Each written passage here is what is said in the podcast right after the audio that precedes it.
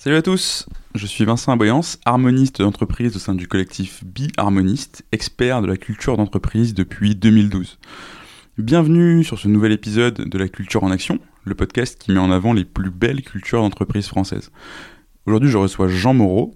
Jean est le PDG de Phoenix. Phoenix est une entreprise phare de la Tech for Good qui lutte contre le gaspillage alimentaire. Phoenix sauve la bagatelle de 120 000 repas par jour et sans doute bientôt beaucoup plus. C'est un superbe épisode que j'ai hâte de vous faire découvrir. Bonne écoute à tous. Et bah c'est parti. Euh, bah écoute, merci Jean, je suis hyper heureux, euh, hyper heureux d'être avec toi. Merci de me recevoir dans, dans vos super bureaux euh, chez Phoenix. Avec plaisir, be my guest, comme on dit. bah, you're welcome. écoute, c'est très dur de te présenter euh, parce que tu es un entrepreneur aux multiples facettes, on va dire. Ok. Euh, c'est vrai que tu es cofondateur de Phoenix, et on va en parler très largement, mais tu as aussi un peu mille vies, tu es investisseur, tu as une vie d'enseignant, euh, tu dans pas mal de réseaux, de think tanks, euh, des choses comme ça, et tu es aussi le coprésident de Tech for Good. Mhm. Euh, donc voilà, ça c'est ma tentative un peu lyrique et un peu ratée de te présenter. Euh, Est-ce que toi tu veux nous présenter toi déjà, et puis Phoenix rapidement, euh, ce que pour ceux qui connaissent pas Ouais, avec plaisir. Donc moi, j'ai, je m'appelle Jean euh, Moreau, je suis le cofondateur de Phoenix. Euh, Enfin, avant ça, plutôt, j'ai, j'ai 37 ans aujourd'hui. J'ai deux, euh, deux petits enfants, une qui a un an et l'autre qui a 4 ans, et donc un troisième enfant qui est Phoenix. Et Phoenix a 6 ans maintenant. C'était, on s'est créé en 2014 euh, avec une ambition assez claire qui était de limiter le gaspillage alimentaire, euh, donner une seconde vie aux invendus et faire en sorte que plus aucun produit en fin de vie ne termine à la poubelle ou à l'incinération ou en enfouissement. Ça, c'est Phoenix, c'est la mission. Et en gros, on a deux solutions pour ça. On a une appli mobile grand public, donc une application B2C qui s'appelle l'application Phoenix, que tout le monde peut télécharger euh, dès Et dès que à j'ai présent. sur mon téléphone d'ailleurs, je te le qui permet de racheter des invendus autour de chez soi euh, à prix cassé, chez les commerçants de quartier, tu vois, un boulanger, un primeur ou un, un franc-prix ou un biocop. Et après, ce qui n'a pas été racheté par le conso à prix cassé sur l'appli est proposé via une plateforme qui est une sorte de marketplace euh, du don alimentaire, où un Leclerc, un Carrefour va pouvoir proposer les invendus de la veille au Resto du Cœur, à la Croix-Rouge, au Secours euh, catholique, à la Banque alimentaire, et ainsi de suite. Et donc ça, ça nous permet, ces deux piliers-là nous permettent d'arriver quasiment à du zéro déchet, zéro déchet alimentaire. Donc la boîte a 6 ans, on a créé 170 emplois. On a deux fiertés. La première, c'est d'avoir créé une vraie boîte qui, a, qui scale et qui a de la croissance et de l'ambition, puisqu'on a passé la barre des 15 millions d'euros de chiffre d'affaires l'an dernier. Et euh, at the same time, on est très fiers d'avoir sauvé 60 millions de repas l'an dernier et 100 millions en cumulé depuis 2014.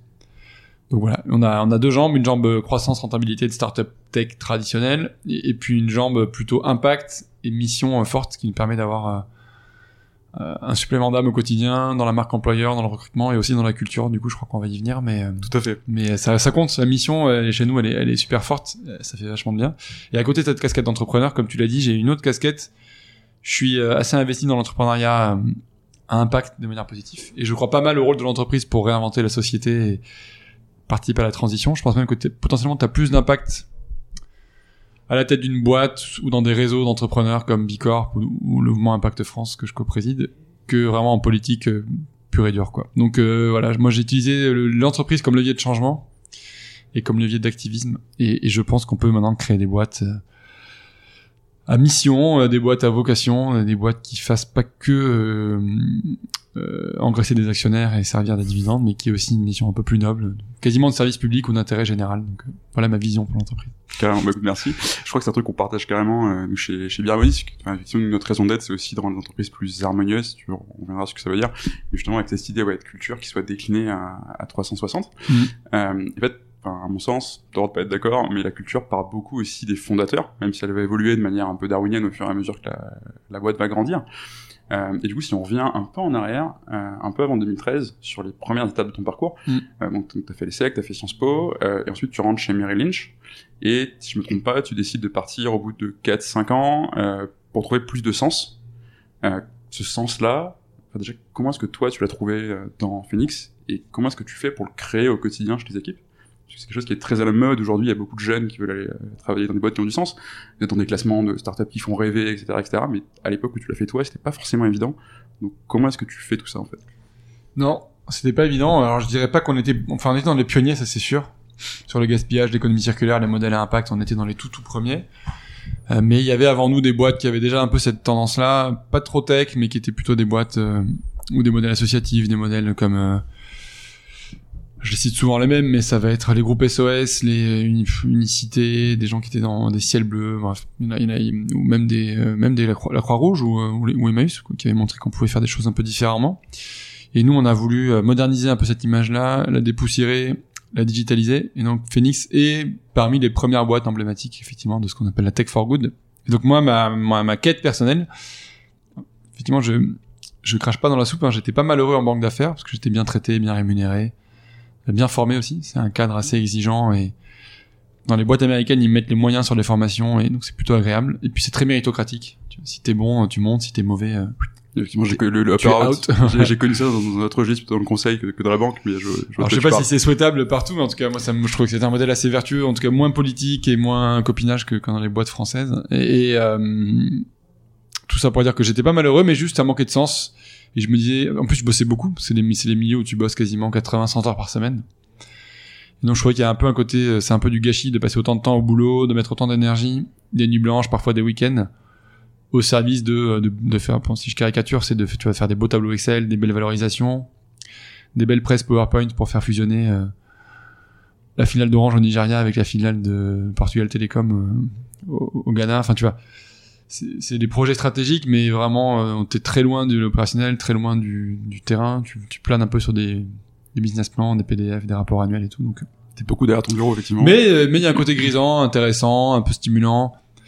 Toujours dans, t'es toujours dans en une des échos sur des projets un peu confidentiels, dans un univers assez feutré, très proche des cabinets ministériels, de Bercy et tout. Donc bon, c'est pas, c'est vraiment pas inintéressant. Franchement, c'est un super poste d'observation. C'est juste que moi, ça manquait de sens et donc j'ai voulu avoir un métier une carrière qui ait plus d'impact en revanche, j'avais pas forcément le gaspillage alimentaire dans le sang. J'étais prêt à considérer un peu n'importe quelle carrière qui ait de l'impact. Donc, je sais que quand je commençais à tourner en rond et à vouloir me réinventer, je regardais des projets, euh, tu vois, par exemple, être DAF des Restos du Cœur ou intégrer, euh, comme beaucoup de gens en rêve quand on a 25 ans, qu'on sort de Sciences Po et de l'ESSEC, euh, la Banque mondiale, mmh. l'OCDE, l'AFD, l'agence, tu vois, tous les postes un peu à mi-chemin entre la finance et, la politique et, la politique et le développement euh, international, voire durable. Et donc voilà, bon bref, j'étais ouvert à tout ça. Et finalement, il se trouve que je suis tombé par l'entremettage de, par l'entremise de l'ESSEC dans euh, la marmite de l'entrepreneuriat social, qui était pas encore le tech for good, qui était pas encore euh, l'impact, qui était vraiment le SS au sens quasiment statutaire du terme. Mais je trouvais que c'est un nouveau modèle, un peu un mi-chemin entre le capitalisme débridé et et le monde des ONG, du bénévolat, du militantisme, du monde associatif, du non-profit, était une bonne voie médiane et qui était euh, probablement une bonne synthèse de mon parcours entre Sciences Po, Affaires publiques et, euh, et les SEC. Donc, euh, je me suis assez vite retrouvé là-dedans, même s'il manquait la dimension startup et, et, et business model. Ouais, effectivement, enfin, c'est intéressant cette notion de troisième voie que tu, que tu, portes un peu au final. Ouais. Mais cette troisième voie, au final, t'es un peu en train de la créer au fur et à mesure que t'avances avec Phoenix, puis avec d'autres, d'autres aussi, j'imagine. Enfin, toi, pour ceux qui écoutent, il y a souvent beaucoup de clichés. Enfin, tu passes de la banque d'affaires, euh, de la défense, enfin même du trocage, je crois, pour, mm. pour Meryl plutôt que la défense, euh, et tu vas dans l'ESS, qui avait pas forcément une image très euh, reluisante il y a, dix 10 ans, 10 ans de ça, tu vois. Euh, comment tu le vis, toi, ce changement? Parce que c'est un changement de culture, au final, total. Euh, ouais. en, en, termes d'entreprise, en termes d'impact, en termes d'objectifs. Bah, moi, je pense que c'est un... Je pense que c'est un des gros enseignements de l'entrepreneuriat. C'est qu'il y a, y a deux choses. Effectivement, je suis passé d'un milieu qui était très qui était presque la caricature du capitalisme, hein, parce que j'étais dans une banque d'affaires américaine à faire des fusions-acquisitions sur le CAC 40, etc. Donc, euh, je porte pas de jugement, mais c'était, voilà, je pense que c'est probablement aussi un, en partie en, pas en rejet, mais en, en miroir de ça que j'ai essayé de rejoindre l'ESS. Et j'ai atterri dans un milieu, je connaissais personne, j'avais pas de réseau, et euh, c'était un, des codes très différents, des cultures très différentes, des partis pris très différents, des rapports à l'argent très différents, des rapports à l'ambition, à la croissance euh, très très différent. En plus, euh, pour revenir sur le sujet du podcast sur la culture d'entreprise, dans une banque américaine comme Merrill Lynch, il y avait une grosse grosse culture euh, du self-made man à l'américaine, gagner beaucoup d'argent c'est très bien, euh, aller, aller vite et loin c'est très bien, être promu c'est très bien. C'est pas du tout la culture française où l'argent est tabou, les gros salaires sont tabous, euh, surtout dans le SS où les grilles de salaire étaient très basses. Donc tout ça, tout ça pour dire que un des enseignements de l'entrepreneuriat, c'est ça, c'est que tu peux te lancer dans un secteur où tu connais personne, où tu viens de loin, où à la limite sur le papier t'es diamétralement opposé et puis en fait si t'es motivé un peu sincère un peu malin bah, t'arrives à faire ton trou à rencontrer des influenceurs à rencontrer ceux qui comptent les décideurs et puis euh, à t'imposer dans le paysage euh, progressivement tu vois et c'est valable aussi sur mon secteur parce que au-delà de l'ESS on a fait euh, On s'est lancé dans la distribution. Et nos clients c'était Carrefour, Franprix, Leclerc, Super U Intermarché, où je connaissais personne non plus. Et dans le associatif, ONG, Resto du Cœur, Croix-Rouge, Emmaüs, où je connaissais personne. Donc si les gens nous écoutent, s'il y a des wannabe entrepreneurs, ne vous mettez pas de barrière mentale, ne vous mettez pas de blocage, vous pouvez aller... Tu euh, anticipes mes questions, ouais. vous pouvez aller un peu où vous voulez, quoi. Bah, c'est un, un super beau conseil que je, je, je m'efforce de donner le même à tous les jeunes qui peuvent, qui peuvent écouter. Clairement, il faut le faire. D'ailleurs, tu peux écrire à Jean Moreau, euh, il te répond, c'est super cool. Euh, donc, là, ouais, encore- donc toi, il est vraiment, il incarne vraiment euh, tout ce qu'il fait, tout ce qu'il dit et tout ce qu'il fait.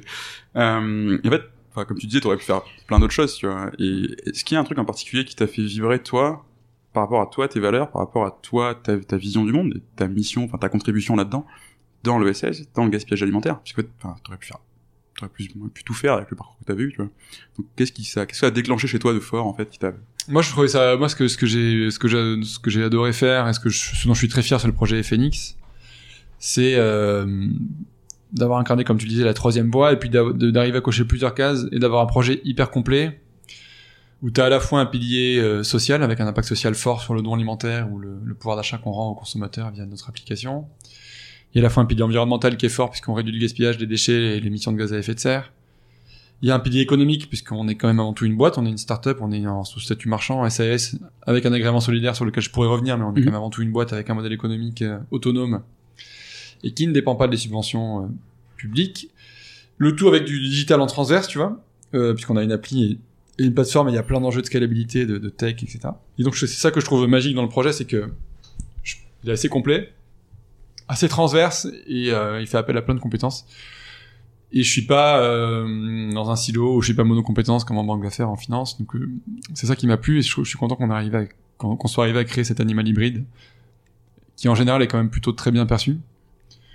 Dans 99% des cas, les gens vont comprendre ce qu'on veut faire. Et Ah oui, on carrément. trouve ça très bien. Effectivement. Et peut-être que t'as 1% de gens qui vont dire ouais, mais euh, est-ce qu'avec son profil de banquier d'affaires, c'est pas un loup déguisé en agneau qui en fait veut faire du fric sur la misère etc. Mais c'est très très marginal et je pense que Bah, je les invite à lire tes statuts du coup, parce que si je me trompe pas, tu reverses 50% des, des bénéfices de, de Ouais, Phoenix ouais, à des, assos, des projets impact. euh, etc. Non mais t'inquiète pas, on dort tranquille. Hein, mais J'en je- doute je- pas. je- déjà, on est ouvert à la critique. On, on a, ça- on a, on s'est fait un bon cuit entrepreneurial. euh, encore une fois, c'est ultra marginal et ça vient plutôt de gens euh, de la génération d'avant qui sont très très très militants et qui comprennent pas qu'on puisse avoir des modèles hybrides comme le nôtre. Et je, mais je peux entendre en plus.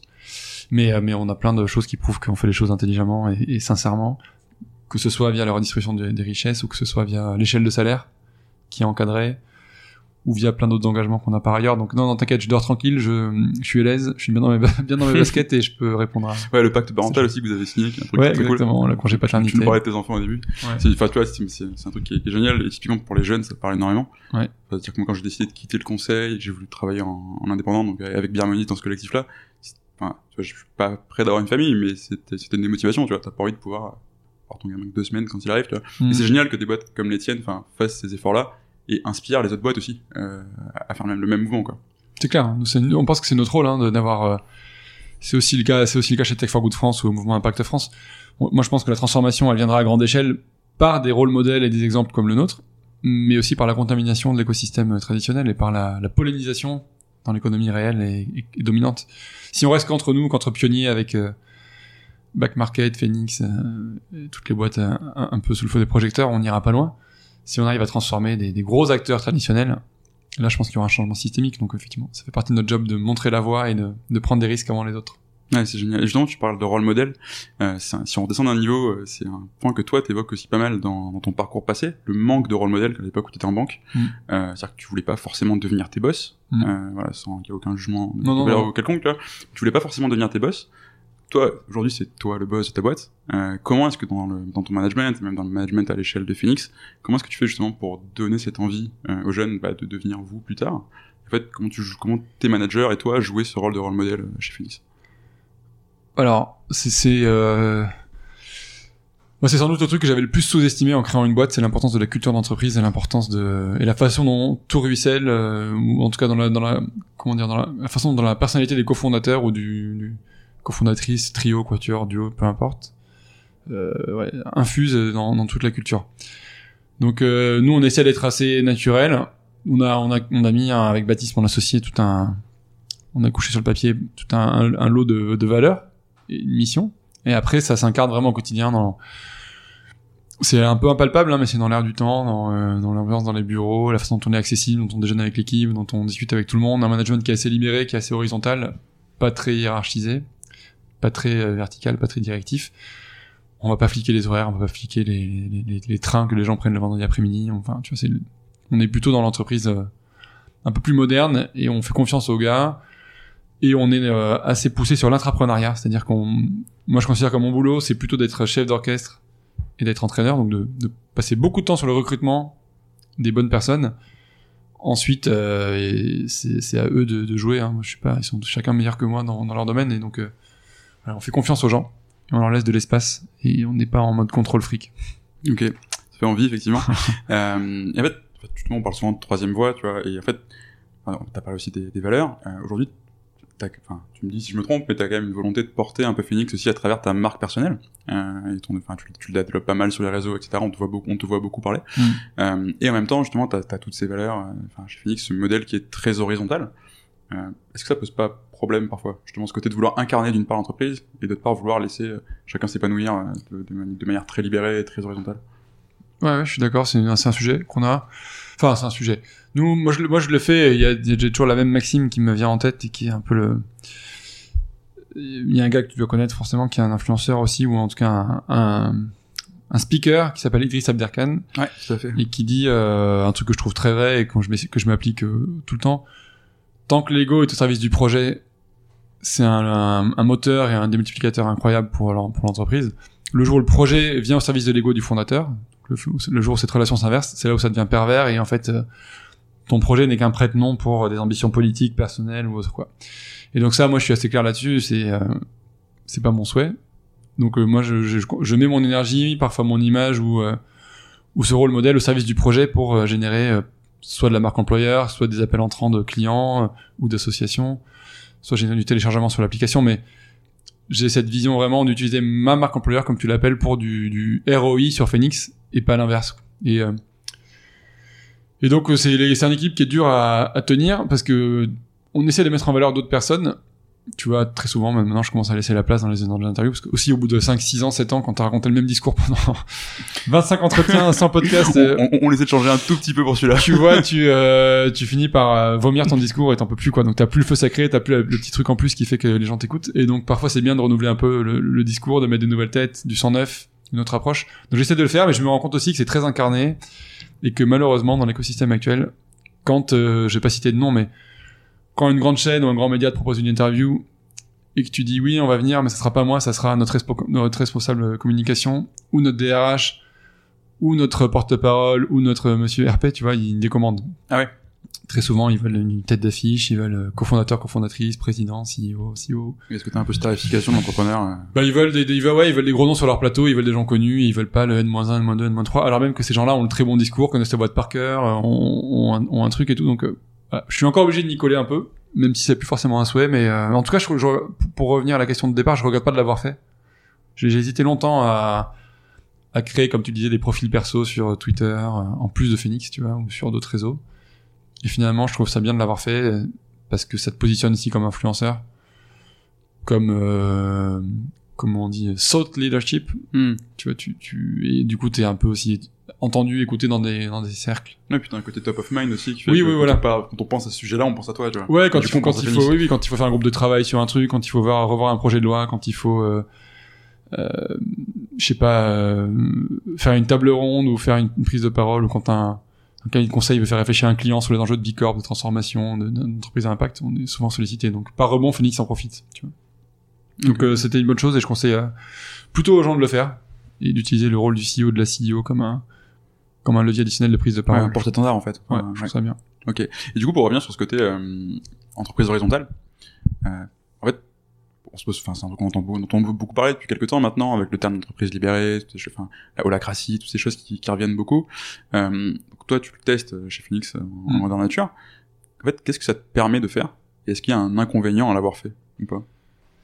Ce que ça me permet de faire, c'est alors c'est toujours dur chez nous de voir ce qui relève de la mission, de l'ambiance qu'on a créée et, et de ces modes de gouvernance là. Tu vois, c'est dur de tout détricoter. Je pense que c'est un peu C'est un un, système c'est cohérent en même probablement un mix des trois, Mm. ouais, l'état d'esprit des cofondateurs, cofondatrices, du top management, les gens qu'on recrute et les process RH qu'on a mis en place qui sont que c'est hyper cohérent. on n'est pas entreprise libérée au sens propre du terme. Hein. Je veux pas qu'on, je veux pas mentir aux auditeurs ni. On est, on va vers ça. On a- on n'est pas dans l'holacratie, on n'est pas dans la gouvernance participative encore. De fait, ça marche comme ça, parce qu'on on sollicite beaucoup de gens, on prend, on prend beaucoup d'avis, on concerte beaucoup, mais on n'a pas encore mis en place euh, les fameux euh, comités des parties prenantes Mhm. avec des salariés, des sous-traitants, des fournisseurs, des clients, des assos. Euh, donc on a un fonctionnement quand même au quotidien qui est assez euh, classique, même si on est très à l'écoute et qu'on est et qu'on prend beaucoup de choses en, en bottom-up plus qu'en top-down. Après, ce que ça m'a permis de faire, ce que ça m'a empêché de faire, ce que ça m'a permis de faire, c'est de, c'est de garder une ambiance de famille, tu vois, et de garder un contact assez fort, alors même qu'on a passé des caps très vite, parce qu'on est passé de 0 à 150 personnes Très en, très vite, ouais. en 5 ans. Et vous allez encore continuer si Et ça continue, ouais. Ouais. Et malgré tout, on essaie de rester accessible et de garder cette ambiance de famille. Et ça, je trouve qu'on l'a bien réussi. Y compris dans un contexte où nous, on est 80 à Paris. Et ensuite, on a une grosse partie de l'équipe qui est éclatée sur 20 sièges euh, en en région. Que ce soit euh, à Nantes, à Quimper, à Dijon, à Strasbourg, à Toulouse, à Marseille, à Bordeaux, à Lyon. Ouais, c'est pas évident ça. Donc, euh, et pour autant, euh, tu vois, c'est assez harmonieux. On pourrait croire qu'il y aurait des contre-cultures euh, et des, tu vois, des, des sous-groupes un peu locaux. Et en fait, non, c'est assez homogène, assez harmonieux. Donc ça, c'est un truc qu'on a bien réussi. Et je pense que c'est en grosse partie grâce à la culture et au mode de management. Ce que ça nous a empêché de faire, c'est peut-être euh, à l'inverse, maintenant qu'on est 170, tu vois. Peut-être que du coup, le- la contrepartie de ça, si j'ai un peu de recul, c'est plutôt la posture de dirigeant. Où en gros, je- on est euh, très proche des gens. Et peut-être parfois la frontière entre potes, euh, boss, Hmm. président un peu statutaire, euh, tu vois, qui se fait un peu respecter, est plus compliqué. Donc euh, parfois la frontière est dure à placer entre euh, se remettre dans les chaussures d'un dirigeant et dire voilà maintenant je suis plus accessible. Si tu veux me parler, c'est euh, faut taper à la porte et euh, il faut passer par un tel, un tel, un tel. Ouais, t'es obligé de dire non à un moment donné. Ouais, voilà. Donc, à, à plein de sollicitations tout le temps, quoi. Moi, je pense pas que ce soit un souhait, mais je, je constate peut-être que parfois c'est la limite du truc où cette question-là de que tu places la bonne distance entre euh, Ouais, bien sûr. le bon cut, quoi. C'est pas simple. Je vois. Et en même temps, ça rejoint pas mal ce que tu disais avant. C'est presque une posture de manager coach. Oui. C'est-à-dire que tu, enfin, tu crées le terrain de jeu pour tes, pour tes employés, en fait. Ouais, et ouais. puis après, tu, tu les laisses, euh, faire des merveilles, quoi. Oui, exactement, exactement, exactement. Mais du coup, c'est peut-être ça un des, une- un des freins. Et après aussi, l'autre frein que je vois, pardon, à ce, à ce mode de management-là, c'est plus tu grossis, plus malheureusement, for some reason, tu converges vers des modèles d'organisation un peu plus normaux, traditionnels. Et, euh, et- et quand, euh, au bout de 5 ans, 6 ans, tu fais... euh, tu renouvelles ta strate de management et tu vas chercher des gens dans des boîtes plus structurées. Tu vois, nous, on a des managers qui sont arrivés de chez Google, de chez Waze, de chez Uber, de chez Bain et compagnie, bref, dans des boîtes plus de gros cabinets de conseil Hmm. sont peut-être plus perdus dans des modes de management très horizontaux où euh, c'est un peu le délire. euh, euh, c'est fun mais sérieux, tu vois. Et du coup, t'as un... il faut peut-être euh, réajuster à ce moment-là. Quand tu fais venir du 109 de l'extérieur, pour pas perdre tout le monde et pour euh, trouver le bon, le bon équilibre, le bon dosage. Et puis en même temps, eux, ils amènent déjà, enfin, des choses qui sont profondément eux aussi. Donc, Oui, oui. euh, Qui, qui viennent composer, enfin, la culture, Ah, voilà, ils amènent, ils plus de process, ils amènent, ils amènent plus de, profession- plus de professionnalisme, peut-être. et- Mais bon, du coup, c'est l'enjeu, c'est que la greffe prenne, Hmm. sans casser la culture, Exactement. et sans débrancher tout ce que t'as fait pendant 5 ans, 6 ans. Et justement, quand tu vas recruter un, même un Top Gun, tu vois, super boîte comme Google, comme Bain, comme McKinsey, enfin, Mm. que sais-je, euh, comment est-ce que tu t'assures, en fait, qu'il y a un fit euh, avec la culture de Phoenix? Parce que du coup, vu ce que tu me dis, j'imagine que tu vas pas prendre n'importe qui, aussi bon et expert, expert soit-il. Donc, voilà, comment est-ce que tu fais, à quel point tu le vis dans ton processus de recrutement? Alors ça, je pense que c'est d'une part la, le rôle des, des RH, par, euh, que les gens que tu as embarqués en RH, déjà ne pas sous-estimer l'importance de l'équipe RH, donc investir assez vite sur une fonction RH euh, transverse. Il y a beaucoup de startups, mais il y en a très très peu. Ne pas vouloir mettre euh, ce qu'on a fait nous au début, comme beaucoup de gens, quelqu'un qui est un office manager, office manager, assistant de plus plus, euh, chef comptable, qui a aussi la casquette RH à ses heures perdues, puis qui après va Un mouton à monter- cinq pattes, ouais. qui va monter en compétences, qui va faire les recrutements, et puis la paye, et puis donc, nous on l'a fait, puis on a tardé à investir, tu vois. On a pris une DRH qui vient de chez le, le Bon Coin, Pauline Bardouin. Je lui rends hommage parce que c'est probablement un de nos meilleurs recrutements de 2020. Mais il est arrivé cette année, tu vois, au bout de six ans. euh, Ouais, et je pense qu'avec le recul, c'était un poil trop tard. Euh, donc bon, en tout cas, pour répondre à la question concrètement, qu'est-ce qui fait qu'on recrute bien? C'est ça, c'est euh, embarquer les bons DRH bien vite, bientôt, et, et qui prennent bien euh, la mesure de la culture de, de ce qu'on veut construire et de, de l'esprit d'équipe. Parce que c'est eux qui vont construire l'équipe derrière. La deuxième chose, c'est d'être hyper, hyper euh, impliqué sur le process de recrutement. Au moins des top managers. Moi, je te dis pas que je suis toujours impliqué sur le, Ouais, recrutement d'un commercial ou d'un développeur ou d'un Ça devient difficile quand t'es presque mais par contre, sur le, 200, top, ouais, sur le top management, je participe au scaling des CV, je participe au, au dernier round d'entretien et parfois même euh, encore plus. Et je prends vachement de temps pour le faire et je trouve ça hyper important parce que c'est ton job. Hein, quand t'es euh, au début, t'es joueur Après, tu deviens entraîneur-joueur, après, tu deviens entraîneur, après, maintenant, t'es quasiment sélectionneur, voire président, président de club, quoi. Donc, toi, tu, toi, tu nommes, euh, tu nommes, euh, t'es Nasser et tu nommes Leonardo, et puis lui, il va nommer Tourelle qui va après faire son équipe, tu. Donc, euh, et ça, c'est hyper important. Donc, moi, je m'implique vachement là-dessus. Et puis, il faut pas faire de compromis sur la, sur les recrutements. Et dès que t'as, enfin, moi, la, la règle qui est hyper universelle, mais que je retiens, c'est quand il y a un doute, il y a pas de doute. Et donc, si t'es pas 100% convaincu, s'il y a pas un alignement de tous les gens qui ont vu le candidat ou la candidate, il faut pas y aller. Il faut reprendre le temps de refaire un process, de repartir à zéro, mais euh, donc voilà, on fait voir beaucoup de gens. Au, au- au- c'est un process qui est assez long chez nous. Je pense que c'était au moins quatre tours d'entretien, trois ou quatre tours d'entretien.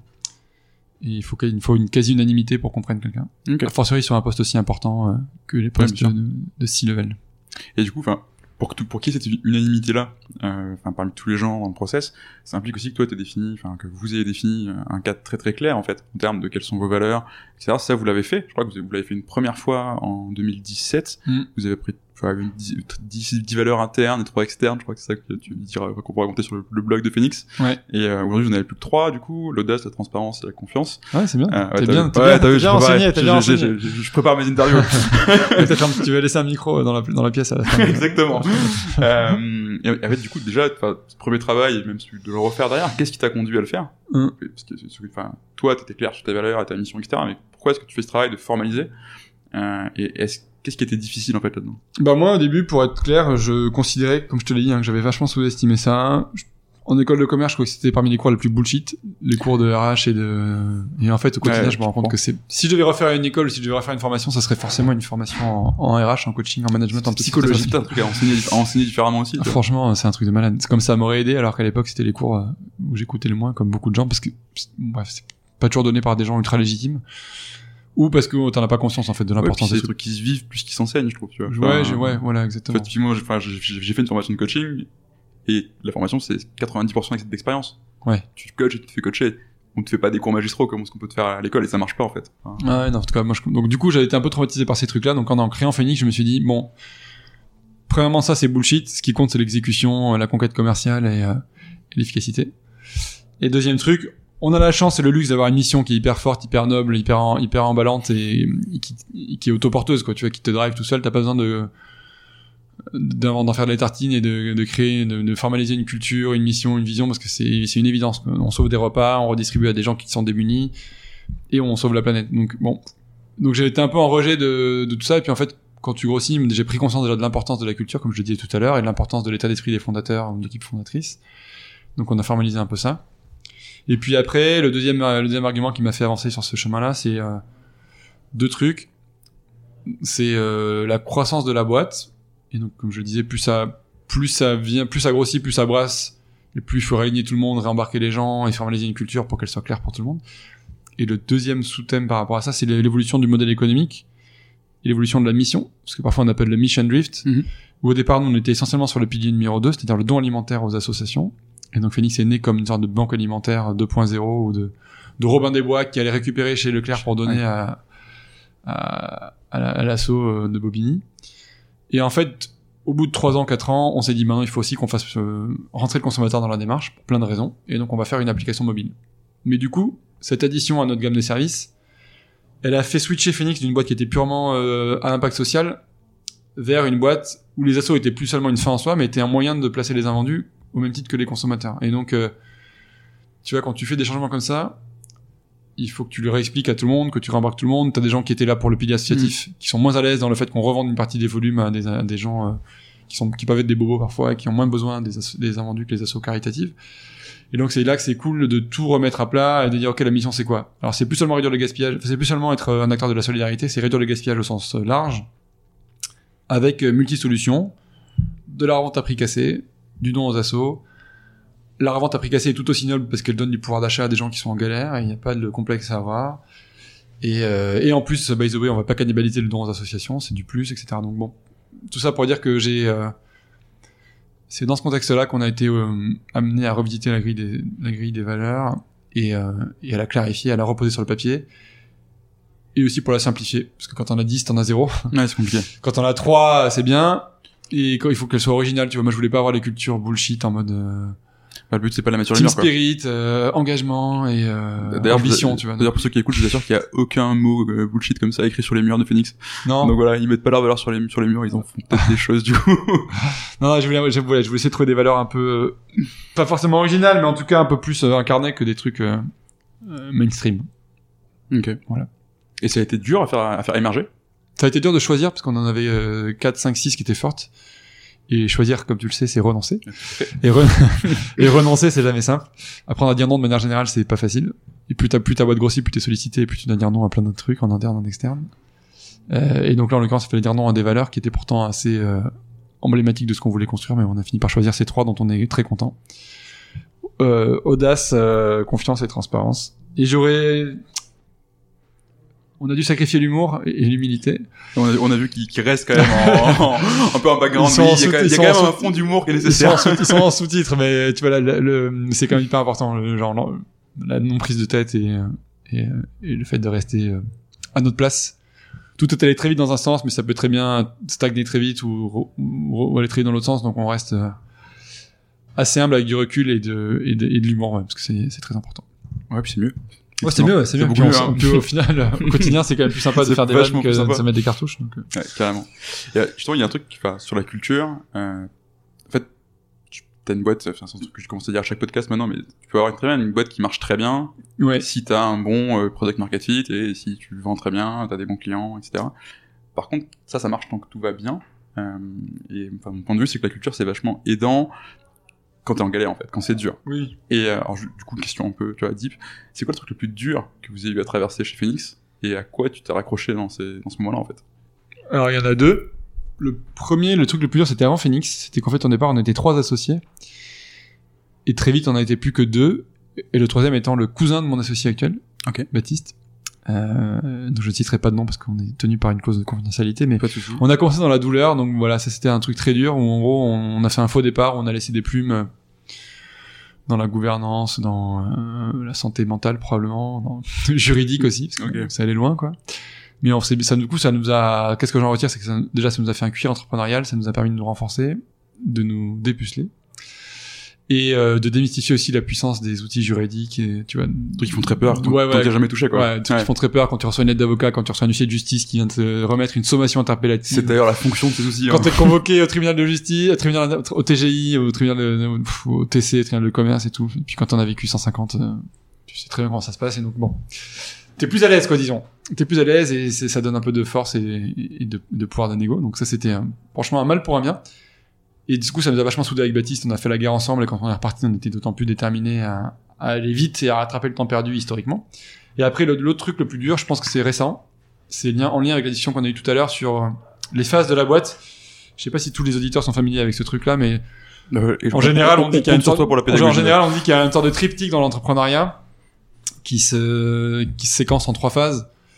Au début, tu es plutôt euh, dans la phase de start, la phase de build et la phase de run. Donc la phase de start, c'est la phase d'amorçage, où tu pars de zéro, voire de moins l'infini, et tu dois créer une marque, euh, un service, un produit, un début d'équipe, trouver tes associés, euh, déposer les statuts. Donc voilà, tu vois, c'est vraiment, tu construis les fondations de ta, tu, vois, tu Mm. construis les fondations de ta boîte, euh, et de, ton, de, ton- de ta maison, quoi. Tu fais vraiment le, le sous-sol, euh, les fondations et le rez-de-chaussée à la limite. Ensuite, tu es dans une phase, et ça, t'as des profils qui sont très bons pour ça, parce qu'il faut avoir de l'énergie, être un peu foufou, embarquer les gens, avoir du drive, des clients pionniers, etc. Après, tu as une phase de build, qui est plus euh, comment tu construis, comment tu vas euh, un peu habiller ton, ton rez-de-chaussée et construire ton premier étage, tu vois, tu commences à repeindre les murs, à, à cleaner un peu le truc, à mettre du plancher, et à solidifier ta structure, à, à mettre un petit coup de peinture pour qu'elle soit plus sexy. Et tu construis aussi des process, tu construis du management intermédiaire. Et ça, c'est une phase qui est encore une, qui nécessite des compétences un peu différentes.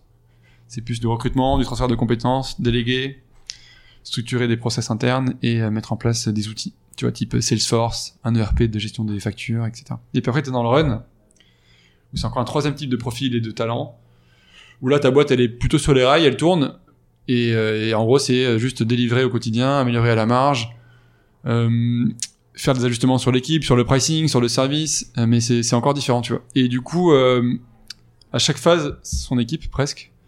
Et t'as des fondateurs qui étaient très bien pour le start, qui sont moyens pour le build et qui se font chier ou qui sont plus à l'aise dans le run. Inversement, t'as des mecs qui étaient à contre-emploi dans le start, qui se révèlent dans le build et qui sont des stars du run. Mais nous, on est censé dans cette phase-là, et du coup, c'est le deuxième truc le plus dur que j'ai dû faire, c'est débrancher des gens du début, proprement, élégamment, etc., mais débrancher des gens du début, ceux qui n'étaient pas partis d'eux-mêmes, hein. mais euh, et les remplacer par les gens dont je te parlais tout à l'heure, qui viennent un peu de l'extérieur. Donc, euh, si je reprends la métaphore footballistique, t'es euh, T'étais le PSG il y a 10 ans avec euh, Christophe Jallet, etc. Et puis maintenant tu fais, et puis maintenant tu fais venir euh, des Neymar, des Mbappé parce que t'as plus de moyens, parce que le club, la marque est plus connue, elle est plus sexy, elle est Ah, plus Christophe le Jallet, quand projet. même super emblématique, hein, mais... Donc voilà, tu vois, il y a des mecs qui t'ont sorti de Ligue 2, qui t'ont fait mon- monter en milieu de tableau, qui ont pas démérité, qui ont fait, euh, qui étaient là quand t'avais besoin d'eux, et quand t'étais nulle part, et, tu- et puis, et puis malheureusement pour le, pour l'intérêt supérieur de la boîte et l'intérêt supérieur de la cause qui est le gaspillage alimentaire, à un moment donné, il faut que tu prennes des builders et des runners, et ceux-là ils sont pas dans ton effectif de base, donc tu fais des gros transferts et tu vas mettre des gens, des gens sur le banc, ou- et donc c'est pas agréable, c'est pas facile à vivre, mais euh, il faut rester accroché à, encore une fois, à, la vision de long terme et à l'intérêt supérieur de la boîte et c'est mon job donc euh, faut mettre l'affect de côté parfois et penser à, à Phoenix dans deux ans, trois ans, quatre ans. Je suis sûr que tout le monde comprend. Ah Bah oui, complètement. Et, et du coup, toi, t'arrives à, à rester à fond dans ces, au, au cours de ces trois phases, tu vois Parce que c'est pas forcément, comme tu disais, la même énergie, les mêmes rôles. Non, c'est pas simple. Ouais, non, c'est pas simple. Moi, j'y, arrive et j'y suis arrivé. Baptiste aussi, mon associé. Je te dis pas qu'on n'a pas des coups de mou. Après, une façon, dont- la façon dont, dont, dont nous on s'est, on s'est accroché au truc. Alors déjà, premier euh, disclaimer, caveat comme on dit. C'est, euh, c'est toujours, c'est l'admission, tu vois. Moi, je- j'en, j'en, j'en reviens là, mais je porte toujours ces trucs-là. Mais c'est aussi pour la raison pour laquelle je crois autant à ces modèles de tech for good et de mission et d'entreprise à impact. C'est que euh, on a la chance de pas vendre un logiciel de comptabilité ou de ou de paye, tu vois. Hmm. Et du coup, la mission te fait quand même tenir dans la durée. Ça fait, ça fait, euh, ça permet de, de, de garder une motivation un peu intrinsèque parce que dans tous les cas, ce que tu fais, c'est bien et dans tous les cas, ta mission, elle te dépasse. Et euh, donc ça, c'est un premier truc. Après, la façon dont on s'est réinventé, dont on s'est resté motivé dans la durée, c'était euh, par deux choses les levées de fonds, mine de rien.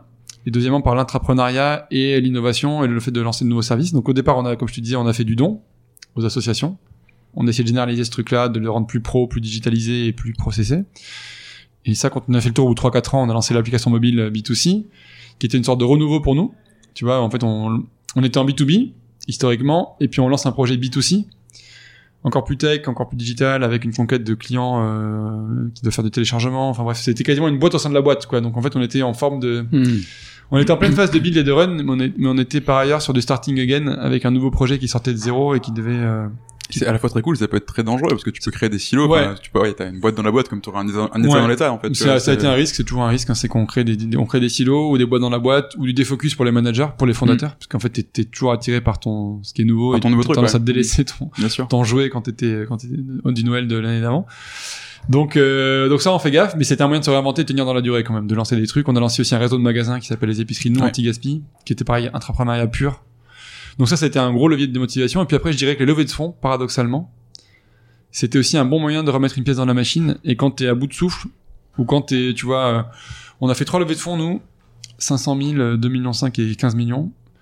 Et à chaque fois, je sais que ça a été euh, une étape, parce que t'embarques des nouveaux actionnaires, un nouveau board, plus de moyens, donc tu changes. te Ouais, vois, tu changes de bureau, tu changes d'équipe, tu euh, as plus de moyens pour gérer ta boîte, donc t'as, tu, tu vois, tu, tu peux faire des trucs que tu faisais pas jusque-là, des campagnes de com, grand public, etc. Donc c'est, moi ça m'a remis une pièce dans la machine et ça, ça a relancé un cycle de, de motivation à chaque fois. Parce que tu te réengages aussi auprès des mecs qui mettent beaucoup d'argent chez toi. Quand tu lèves 15 millions auprès Mm. d'investisseurs sur un gros plan à 5 ans, bah, tu te dis voilà, moi je me commit. Et ce plan à 5 ans, on va le faire ensemble. Donc euh, tu vois, tu te remotives sur des nouveaux cycles. Donc c'était une des vertus de levée de fonds. Il n'y a pas que des vertus par ailleurs, mais, On va y venir, mais t'es génial parce que tu me fais mes transitions. mais celle-là, elle était cool. Bah écoute, justement, euh, donc sur ces levées de fonds là, euh, un truc un peu plus euh, terre à terre. Je- Enfin, du coup, t'as tes activités chez Phoenix, mais je crois que tu travailles aussi avec 50 Partners. Oui. Euh, t'es associé. Yes. Yes, si je Chez bêtises. 50 Partners Impact, qui est le fonds d'impact de 50p. Mais oui, associé. Ça marche. Et ouais, parce que tu arrives à faire tout ça en même temps, euh, visiblement. je Et, euh, probablement pas tout bien, mais Et euh, tu vois, justement, tu parles de cet horizon à 5 ans. Enfin, voilà, les fonds, clairement, ils ont un objectif de sortie, etc. Ils mesurent la performance. Du moins, ils l'ont mesuré jusqu'il y a quelques années euh, de manière extrêmement financière. Euh, bon, c'est aussi quelque chose que tu connais de par, de par ton passé, mais ça n'a pas été trop dur de lever des fonds en allant démarcher des fonds euh, à une époque où il n'y avait pas forcément un nouveau fonds d'impact qui popait par semaine, euh, comme ça peut être le cas maintenant. Alors, en disant, bah voilà, en fait, notre performance, elle n'est pas que financière. Hmm. Donc, on aura du rendement sur autre chose. Et c'est pas le même temps que le temps de ta mission à travers Phoenix, quoi. C'est pas, pas forcément en 5 ans que tu vas devenir, euh, enfin, atteindre le zéro déchet dans le monde, même si je te le souhaite, et je nous le souhaite. Mais euh, voilà, il y a ce côté, euh, comment tu concilies ça en fait, cette euh, nouvelle Uh-huh. mesure de la performance avec euh, des, des- du court terme et du financier? Euh, non, c'est un bon, un bon, un bon point. Moi, ce que j'ai vécu il y a 5 ans, 6 ans, quand on s'est lancé, c'est que l'écosystème du financement de l'impact était pas du tout aussi mature qu'il l'est aujourd'hui. Et qu'il y avait un énorme décalage entre les fonds d'impact de 2012, 2013, 2014, les pionniers, pour le coup, il faut leur rendre hommage. Et puis, ce que tu voyais dans la tech à cette époque, tu vois, chez Alven, Ininvest, Serena, etc. Et donc, euh, moi, quand je parlais avec mes potes entrepreneurs de la tech traditionnelle, il y avait une déconnexion énorme sur les montants des tickets, les valos, les termes, les outils de résolution, etc. Il y avait un gros différentiel de culture et dans la dans la dans l'investissement à impact qu'on appelait à l'époque encore ou qu'on appelle toujours d'ailleurs parfois la finance responsable, la finance solidaire, la finance à impact, euh, la finance verte. Mm. On avait tendance, même si je veux pas euh, les discréditer ou cracher dans la soupe pour être trop agressif, mais à jouer petit bras, petit ticket, petit Mm. moyen, petites ambitions parce que ça manquait de rôle modèle, on manquait d'exemples concrets et euh, les gens avaient le sentiment qu'en fait euh, si tu déployais 10 millions il n'y avait pas de projet en face suffisamment euh, avec un suffisamment solide pour déployer cet argent-là. Et donc nous, un des travaux qu'on a dû faire avec Phoenix, c'est de déconstruire cette croyance-là et de montrer que dans les boîtes à impact, dans la tech for good, il y avait des équipes crédibles, des marchés crédibles, des startups crédibles qui pouvaient encaisser des euh, 5, 10, 15, 20 millions d'euros de chiffre d'affaires, de, d'investissement, pardon. Et depuis, ça s'est fait, ça s'est démocratisé. Tu vois, il y a, nous, on- on a levé euh, 15 millions il y a deux ans. On, on est toujours parmi les gros, parmi les les records du secteur, mais Mm. depuis ça, ça a décomplexé un peu l'écosystème. T'as le Castelli qui a levé aussi euh, 12 millions C'est pour la pour les bouteilles en plastique, mettre fin aux bouteilles en plastique.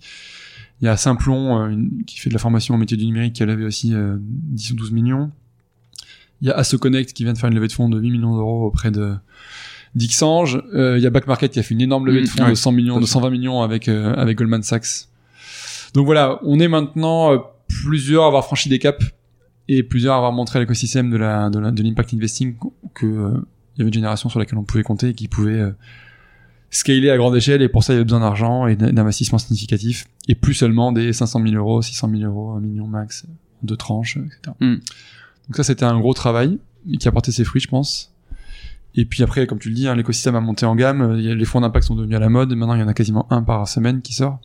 Et tant mieux Ouais, carrément. et même des fonds classiques qui créent des poches impact ou qui se verdissent ou qui s'impactisent et euh, c'est bien. Et justement, enfin, tu disais, tu parlais de cette croyance que, enfin, on va pas mettre 10 millions dans un projet euh, impact parce qu'il aura pas les reins suffisamment solides. Justement, cette croyance euh, un peu limitante, est-ce que tu penses qu'aujourd'hui, enfin, à ton échelle, mais avec d'autres choses dont on parlera après, t'as réussi à la, à la transformer en un truc qui soit plutôt une croyance aidante dans cet écosystème, qui est que l'impact, non seulement, bah, déjà c'est bien, mais en plus, ça aide à la performance. Parce que t'arrives à le corréler, en fait. Ouais, ouais, ouais. ouais. Je dis pas que c'est facile. Nous, dans nos fonds d'investissement, on a un peu de tout. On a des fonds d'impact pure player. On a des fonds un peu plus green tech, puis on a des fonds hybrides et puis des fonds tech traditionnels, quoi, qui sont contents d'avoir un impact, mais qui sont pour qui c'est pas un driver de motivation euh, particulier. Après, nous, ce qu'on fait, c'est qu'on met au même niveau de reporting dans tous nos dans tous nos decks l'impact financier, enfin le, le reporting financier, et le reporting extra financier. Donc tu vois, quand on fait un board, on a des, des boards trimestriels, on va mettre euh, le même temps à dérouler notre chiffre de chiffre d'affaires, de croissance, d'acquisition, de téléchargement, de rentabilité, de cash burn, que nos chiffres de de dons alimentaires, de nombre de kilos sauvés de la poubelle, de euh, nombre de repas redistribués, de bénéficiaires directs et indirects. Et, et ça, c'est un, on éduque un peu comme ça nos investisseurs Mmh, aussi, en passant autant de temps et montrer que ça nous, que les deux nous, nous, nous touchent autant. Pareil sur le reporting interne auprès de la boîte. On- les gens sont incentivés sur leur salaire à la fois sur des KPI financiers, sur des KPI d'impact, nombre de repas sauvés, etc. Donc voilà, on essaie d'aligner tout ça. Après, je te dis pas que j'ai pas encore vu d'investisseurs qui étaient prêts à sacrifier la, la rentabilité pure et les, les indicateurs financiers pour les indicateurs purement euh, non financiers. Mais effectivement, c'est plus réussir à montrer aussi qu'il y a un cercle peut-être vertueux entre Oui. les deux, tu vois. Non, ce qui marche, c'est le côté hybride. Je, je pense pas que, le- je pense pas qu'aujourd'hui des gens soient prêts à, à financer une structure qui soit purement impact et qui ait zéro rentabilité. Mm. Enfin, dans un monde marchand en tout cas. Mm. Mais, mais le côté hybride euh, est de plus en plus entendu, voire de plus en plus souhaité. Et effectivement, moi, je, moi, je suis persuadé que c'est un levier de résilience parce que c'est une forme, euh, c'est une forme d'attraction des talents Ouais, complètement. de consommateurs aussi, euh, de financement. Euh, donc moi je suis persuadé que c'est un levier de résilience, de, de, de, de- faire attention à l'impact. Après, est-ce que tout le monde est encore convaincu Euh, Je pense pas. Je pense que c'est le début de la révolution de l'impact, mais on est bien parti. Du coup, enfin, encore, ouais, c'est toujours pareil, regarde où c'était il y a 10 ans, et imagine Oui. où ce sera dans 10 ans, quoi. ouais. Non, c'est clair. J'espère qu'on n'aura plus besoin de dire entreprise à impact ou fonds à impact. Ouais, un truc Que ce soit devenu une tautologie, quoi. Que ce soit devenu euh, le the new standard. Et justement, tu fais beaucoup de, de choses pour ça, euh, même dans l'écosystème. Euh, un premier truc dont je voulais te parler, c'est euh, bah, chez Phoenix, vous êtes certifié B Corp. Toi, tu es aussi membre du board de B Corp France. Euh, les gens savent pas forcément ce que c'est et en quoi ça consiste. Est-ce que tu peux bah, rapidement nous faire un petit pitch de B Corp et pourquoi c'est génial de le faire? Je peux le faire avec plaisir. I can do it. Non, mais B Corp, c'est intéressant. C'est pas, c'est, ça, ça commence à devenir assez connu. Et en plus, la bonne nouvelle, c'est que la France est le pays le plus dynamique pour l'écosystème B Corp en Europe, avec l'Italie, je crois. Il y a plein de boîtes qui se lancent dans le B Corp. Il y a des boîtes emblématiques comme Nature et Découverte, comme Truffaut. euh. Mais là, en ce moment, il y a plein de boîtes qui sont certifiées, euh, y compris des belles startups emblématiques. ouais, Alors Shine, Luco, Shine. Luco, Welcome to the Jungle vient d'être certifié. Phoenix, nous, on est depuis deux ans.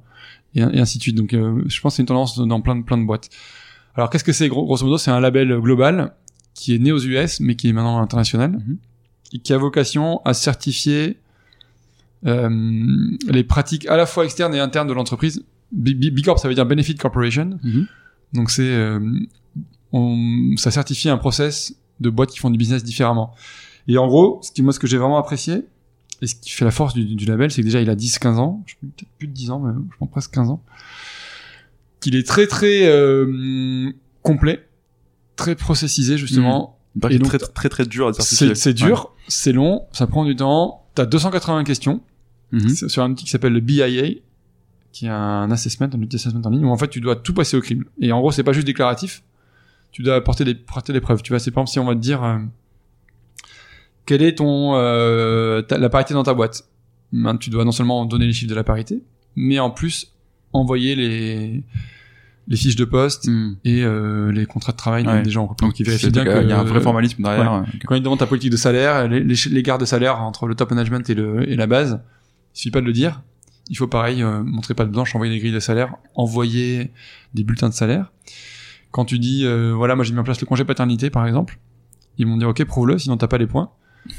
Et moi j'ai dit, ah bah ok, tu peux appeler Alexandre dans l'antenne de Tours ou Nicolas à Nice, ils viennent de prendre chacun trois mois de congé paternité, donc euh, go for it, appelle-les, ils font un témoignage. Et les mecs te disent, bah ça, ça suffit pas. Ou est-ce que c'est marqué noir sur blanc? Dans quel outil juridique tu l'as formalisé? Et si c'est pas dans le règlement intérieur ou dans tes statuts, bah t'as zéro point. Et donc dans ton, tu vois. Et donc bah du coup, rien que de faire le chemin de l'e-corp et de passer au crible de ces 300 questions, ça, même si t'as pas la certif à la fin, à ça t'oblige à formaliser poser des les choses, bonnes quoi. questions, à avoir les bonnes Mm. pratiques des autres et à mettre en route un- une mécanique de progrès. Et donc le dernier truc qui est cool sur B Corp, c'est que euh, c'est précisément une dynamique de progrès. Donc t'es noté sur 300 ou un peu ou un peu plus. Et en gros, il faut avoir 280 euh, minimum pour passer le cut et Hmm. pour être certifié. Ok. Mais- et les- chaque année, tous les deux ans, t'es recertifié. Et il faut que t'aies mieux que l'année d'avant. Donc euh, Ah ouais, t'es obligé de progresser chaque année. Ok. Donc ça c'est bien aussi parce que du coup tu peux laisser des marges de progression, t'es pas obligé de répondre, de shooter ta réponse quand t'es vraiment au top du top. Tu peux dire bah voilà aujourd'hui j'ai 281, je m'accrédite et puis ça me laisse de la place pour progresser sur telle et telle et telle verticale, euh, soit la gestion des déchets au bureau, soit la gestion de la politique de transport, soit la gestion de l'insertion, de l'inclusion, de la diversité, et ainsi de suite. Et du coup, c'est quoi le conseil que tu donnerais à un dirigeant de boîte qui se pose la question de est-ce que je me lance dans ce process long et exigeant? Bah t'as plein de... En fait, le, moi, le principal conseil que je peux donner, c'est d'y voir, c'est aider les dirigeants à voir clair dans la jungle des certifications. Parce que c'est, ça devient, comme tu disais, une mode, l'impact. Et donc, euh, t'as de plus en plus de labels, de certifs qui tournent autour de ça. T'as les entreprises à mission, t'as la loi Pacte, société à Mhm. mission, t'as B Corp, t'as ce qu'on fait chez Impact France, qui est euh, l'impact score, qui permet de noter ta boîte, euh, pareil, sur des critères assez globaux et, en, et englobants, qui est super. On a fait aussi un Tech for Good test. Bon bref, t'as plein de trucs. Donc euh, t'as d'autres labels comme le label Lucie, Lucie- le label Lucie, euh, ou le label même de bien-être au travail, tu vois, type euh, euh, Great Place to Work, etc. Ouais, Donc effectivement, quand, quand tu veux te faire Mhm. certifier, t'as le choix entre plein, plein, plein de trucs. tout ça, ouais. Ce que je peux dire, moi, c'est que le label B Corp, c'est de loin le plus engageant, le plus complet, mais aussi le plus lourd et le Mm. plus long à mettre en place. Donc il faut être motivé. Il faut avoir le, il faut mettre quelqu'un à temps plein là-dessus pendant quelques semaines. Moi j'ai mis, moi je l'ai fait tard, on l'a fait quand on avait 5 ans déjà et presque 120 employés. Et du coup c'est long de tout prouver et tout, donc on- ça nous a pris euh, deux personnes à temps plein pendant 6 mois, dont, Ouais, ok. dont une personne qui était euh, English speaker parce qu'il y a beaucoup de choses qui se passent à Amsterdam, il faut apporter plein de preuves en anglais ou Mm. f- faire des calls en anglais. Donc euh, voilà, ça prend du temps, il faut être motivé, mais encore une fois c'est un chemin. Même si euh, ça se fait en plusieurs fois, euh, c'est une bonne dynamique. Et évidemment rejoindre euh, par ailleurs, en, parallèle de, de, de faire le, le label Bicorp, rejoindre Impact France, le mouvement des entrepreneurs à impact positif, sur le plan social ou écologique, parce que pareil, c'est plus simple, plus smooth, c'est très complémentaire, et c'est un beau réseau de d'entraide et de partage de tous les entrepreneurs qui portent des projets à impact social et environnemental positif. Ok. Et après, encore dans notre réseau, euh, donc, comme, comme on le disait au, début, de l'épisode, tu es le coprésident avec Eva Sadoun, je Oui. crois, de l'ITA, euh, de Tech for Good. Oui. Euh, Est-ce que tu peux nous expliquer, bah, c'est un nom qu'on entend beaucoup, mais on sait pas forcément ce qu'il y a derrière. Est-ce que ça, enfin, qu'est-ce que ça fait en fait, Tech for Good? Qu'est-ce que tu fais là-bas et pourquoi? Tech for Good France, c'est un, c'est le réseau des entrepreneurs et des investisseurs, parce qu'on réunit les deux, à la fois des porteurs de projets et des invests, qui mettent la technologie au service du bien commun. Et donc, qui mettent la techno, le digital, les outils numériques, l'innovation. Qu'elle soit d'ailleurs high-tech, low-tech, euh, tu vois, on n'est pas que dans le big data, l'algorithmie, euh, la machine learning et, et tous les mots-clés à, à la- à la mode. On est aussi dans des, dans des boîtes euh, relativement basiques, mais qui ont une innovation d'usage. Par contre, notre cadre de référence, c'est les ODD, les objectifs du Mhm. développement durable qui ont été fixés par l'ONU. Donc, tu vois, c'est lutter contre la précarité, lut- lutter contre la faim dans le monde, euh, l'accès à l'éducation euh, favorisé pour tout le monde, et, et, etc., etc. Et donc, on pousse et on propulse tous les entrepreneurs qui mettent la tech et le digital euh, au service de la résolution des ODD, parce que on pense que la tech est un enjeu, euh, enfin est un levier de démultiplication de Ouais, super fort. Et donc Mm. voilà, on réunit tous les entrepreneurs. Alors c'est un prisme par rapport au mouvement Impact France. Déjà premier truc, les deux réseaux vont fusionner. Ok. Pour plus de simplicité, de lisibilité et pour faire un, un gros gros réseau qui fédère tout le monde, les acteurs high tech, low tech ou no tech. Mais c'est voilà, c'est c'est la version très digitale de, de, de Impact France et c'est ça va devenir la track tech d'Impact Mm. France. Et donc on porte, euh, tu vois, dans les boîtes pour alors pour donner un peu des exemples, dans les boîtes qu'on a chez Impact, chez chez Tech for Good France, on a Yuka qui est un exemple typique. On a, euh, on va avoir euh, Recyclivre qui Mhm. fait du recyclage de bouquins, qui rachète euh, tes vieux tes vieux livres et qui les revend sur une marketplace alternative à Amazon pour moins cher. Donc à Noël, elle est tous sur Recyclivre. on a la belle Emmaüs, la belle Emmaüs qui fait pareil sur les jouets, euh, les fringues et qui est une sorte de, de Vinted euh, Ouais. solidaire avec des gens en insertion qui vont trier les, les- faire Mhm. les colis, etc. On a Microdon qui fait de l'arrondi sur salaire, sur ticket de caisse, euh, sur les terminales de tous les, la- toute la grande distribution. Mhm. On a AssoConnect qui fait un logiciel de CRM pour les associations pour mieux gérer son asso, ses membres, sa collecte de fonds. Enfin, on a plein d'exemples comme ça. Euh, Castali, on, euh, Winabi, qui est une plateforme d'engagement pour euh, généraliser le mécénat de compétences dans les grands groupes. Donc voilà, c'est un peu toutes ces boîtes-là qu'on essaie de pousser, tous ces modèles euh, qui ont des plateformes tech Hmm. pour favoriser, je te dis, le mécénat de compétences, la générosité embarquée, la lutte contre le gaspillage, l'économie circulaire, etc. Donc euh, on est très fiers de ça. Et puis on a mis en face des investisseurs qui cherchent des projets. Donc les Ring Capital, les, les Founders Future, les Alter Equity, les Citizen Capital, Mhm. tous les fonds d'impact, Ok. pour aussi créer du lien et que les mecs puissent se financer plus facilement. Et justement, enfin, que ce soit à travers Impact France ou à travers euh, Tech for Good, et puis du coup bientôt euh, leur réunion. Oui. Ça s'appelait comment d'ailleurs? Le mouvement Impact France. Moi, Impact France, ok. Euh, en fait, du coup, tu vois énormément d'entreprises qui sont toutes très investies dans, dans une mission, euh, que ce soit sociale, environnementale ou les deux.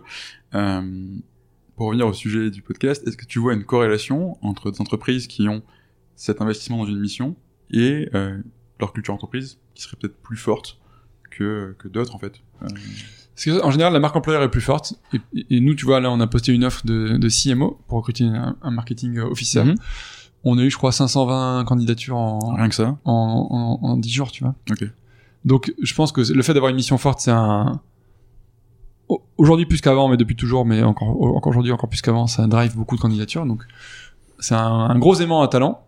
C'est sans doute un élément de rétention plus fort aussi. Parce que qu- quand t'es au chaud dans une boîte à impact et que t'es fier de ta mission, t'as moins tendance à aller voir si l'arbre est plus vert ailleurs. Donc, je pense qu'en rétention des talents, euh, c'est Mm. c'est cool. Et en termes de culture, euh, oui, parce que du coup, c'est des cultures qui, sont en général plus incarnées, moins bullshit. Comme je te disais, tu vois, t'as pas, le- t'as pas, t'as pas le sentiment ou t'as pas le, le besoin d'en faire des tartines et des caisses sur ta mission, et faire, faire des contournements et faire des trucs un peu euh, tirés par les cheveux, parce que la mission, elle est assez, euh, assez simple. La culture, elle est en général assez saine et assez liée au- à cette ambition-là. Donc, euh, oui, je vois une corrélation assez claire entre euh, la mission, les valeurs, l'ambiance interne, la culture interne. Ça, c'est, je pense qu'en général, euh, les boîtes à impact et à mission partent avec un- une bonne longueur d'avance par rapport aux boîtes traditionnelles. Ok. Super intéressant. Et euh, alors justement, toi, tu as créé une boîte autour d'une mission, puis merde, en général, dans tout ce que tu fais, en fait, on voit quand même cette volonté d'impact et ce sens que tu as finalement trouvé, euh, Mm. que tu cherchais au début de ton parcours. C'est pas forcément le cas de toutes les entreprises, toutes les entreprises sont pas créées autour d'une mission, donc tu as juste une opportunité business. Pour autant, c'est quelque chose qui devient, enfin, moi j'en suis convaincu en tout cas, complètement incontournable aujourd'hui, d'inscrire l'impact dans son entreprise, à quelque échelle que ce soit. Quel conseil que tu donnes aux, entrepreneurs qui ont une, entreprise peut-être, je sais pas, on va pas dire plus traditionnelle, mais moins impact oriented dès le début, euh, pour intégrer cette dimension justement? J'ai plein de conseils pour eux. on, on les laisse pas sur le. On les laisse... et on les, on les laisse pas sur le bas, sur le côté de la route. Bien au contraire, comme on dit chez nous. Euh, alors le premier truc, c'est que déjà, moi, je, on n'est on n'est pas des ayatollahs de la tech for good ou des, ou, voilà, on est des gens assez exigeants hein, dans chez Impact France et chez euh, avec Eva et chez Tech for Good France et puis toute l'équipe, tous, les administrateurs. Donc on, on, a, on a une grosse ambition pour le mouvement et pour l'économie de manière générale, mais on est aussi très ouvert à la stratégie des petits pas. Hmm. Et on n'est pas que dans le locomotive de tête, on est aussi dans la voiture balai. Et donc les gens dont tu parles, qui sont des boîtes qui, euh, qui sont pas des boîtes for impact, qui ont pas les ODD euh, collés au corps ou qui ont pas une mission aussi forte que celle qu'on pourrait avoir nous chez Phoenix par exemple, mais qui ont une qui ont une démarche de transition sincère. Tu vois, on en a dans le, dans le CA, on a le Bon Coin, on a euh, on a le CIP français, on a 1083, qui sont des boîtes, tu vois, qui sont sur le Made in France, les circuits courts, euh, l'emploi local, etc. Donc ceux-là, ils sont largement bienvenus. Et je pense même que n'importe quelle PME, TPE de, de, de région, dans les territoires, elle peut commencer à avoir une démarche de, de transition, même si a priori elle est loin de ça d'un point de vue culturel ou d'un point de vue euh, agenda stratégique. Mais tu vois, le jour où une, le jour où une PME dans, la, en région euh, commence à, je sais pas, à changer sa à changer sa flotte de voitures pour les commerciaux, et qui passe de l'essence à l'hybride ou à l'électrique ou au vélo, bah mine de rien, c'est une forme d'impact et potentiellement assez fort. Le jour où une, TPE PME pareil euh, abandonne la facturation papier à l'ancienne et passe sur une facturation numérique, typiquement c'est des petits gestes mais voilà. Et donc tout ça pour dire que tout le monde peut commencer à initier une transition et que c'est pas réservé au back market au Phoenix au Micronon au Recyclivre que je viens de citer tu vois c'est au Olita ou, aux autres. C'est ouvert à plein de gens à des à d'autres modèles économiques aussi tu vois à des assos à des, coopératives à des mutuelles. C'est pas réservé à une élite de start parisiens euh, très tech au contraire on on recherche plutôt des PME en transition qui peuvent à grande échelle avoir beaucoup plus d'impact que le microcosme euh, de la French Tech parisienne. Ok, super. Je vais encore te mettre en contribution une deuxième fois. qu'il faut que tu donnes plein de valeur à nos, à nos auditeurs. Euh, pour revenir sur ce sujet de la culture entreprise, euh, c'est une question qu'on pose toujours. Qu'est-ce que tu dirais à un chef d'entreprise qui hésite aujourd'hui à ouvrir le chantier des valeurs, à ouvrir le chantier de la culture, surtout dans la période actuelle où tu vas te dire, ouais, mais en fait, moi, je fais de la trésor parce que c'est pas de quoi demain sera fait, tu vois. Pas forcément beaucoup d'argent à investir là-dedans.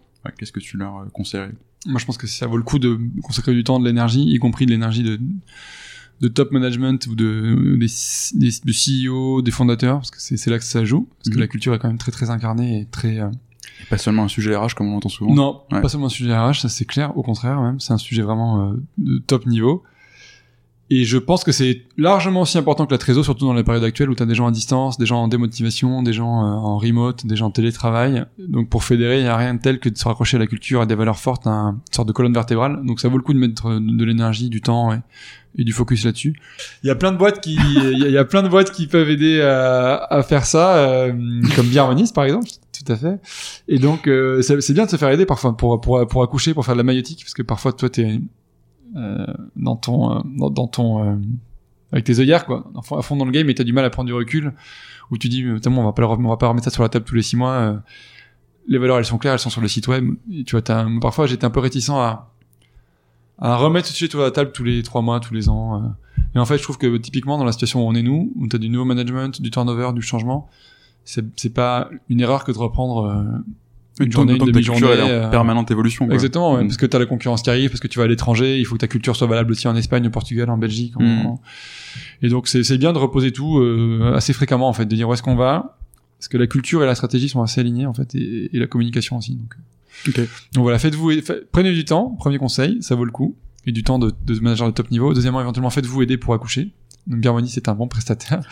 Et troisièmement, euh, faites-le fréquemment, pas une fois à la fondation et puis en rendez-vous. Et puis c'est bon, c'est fait, on le débarrasse. Ouais, voilà, exactement. C'est un, un, truc en perpétuelle évolution en fonction de, de l'évolution du marché et de la strat et, de l'équipe qui rejoint la boîte. Effectivement. Euh, on va, on arrive à la fin. Je crois qu'on n'est pas trop mal en termes de timing. Euh, Peut-être une dernière question, un peu méta, tu vois. Euh, Est-ce qu'il y a une question que je t'ai pas posée à laquelle tu aurais voulu répondre? Un truc que tu pas dit ou euh... euh j'ai réfléchi, j'ai réfléchi il va me sortir 15 questions, dire t'as rien posé de ce qu'il fallait. Non, non, non. J'ai réfléchi. euh, On pourra couper ça d'ailleurs. Oh, c'est sympa aussi, ouais. Un truc que j'aurais aimé, dont j'aurais aimé parler. Non, je dirais, que- je dirais que franchement, moi, ce qui me, pour, pour euh, conclure là-dessus et refaire le, le point, le point avec la, une de tes questions tout à l'heure, justement, la culture et l'équipe, c'est un des trucs qui m'aide à tenir dans la durée sur 5, 6, 7 ans.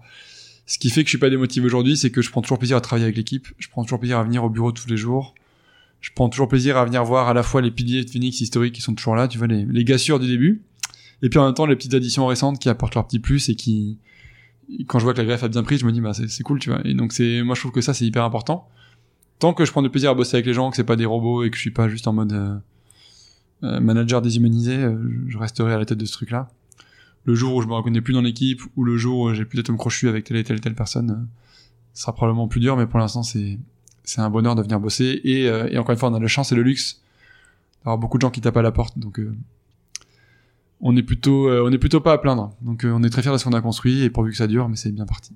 Bah écoute, je propose qu'on conclue là-dessus. Ouais. Euh, merci beaucoup, Jean, de, de ton temps Merci à toi, c'était chouette. et de tes réponses, c'était génial. Merci beaucoup. Merci, Salut. à bientôt. Bye.